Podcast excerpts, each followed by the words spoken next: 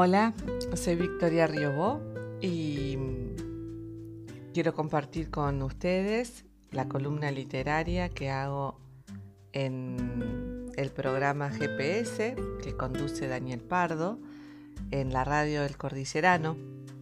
En esta columna em, leo clásicos literarios, antiguos y modernos, y también lo que la inspiración en ese momento me vaya sugiriendo. Espero que lo disfruten.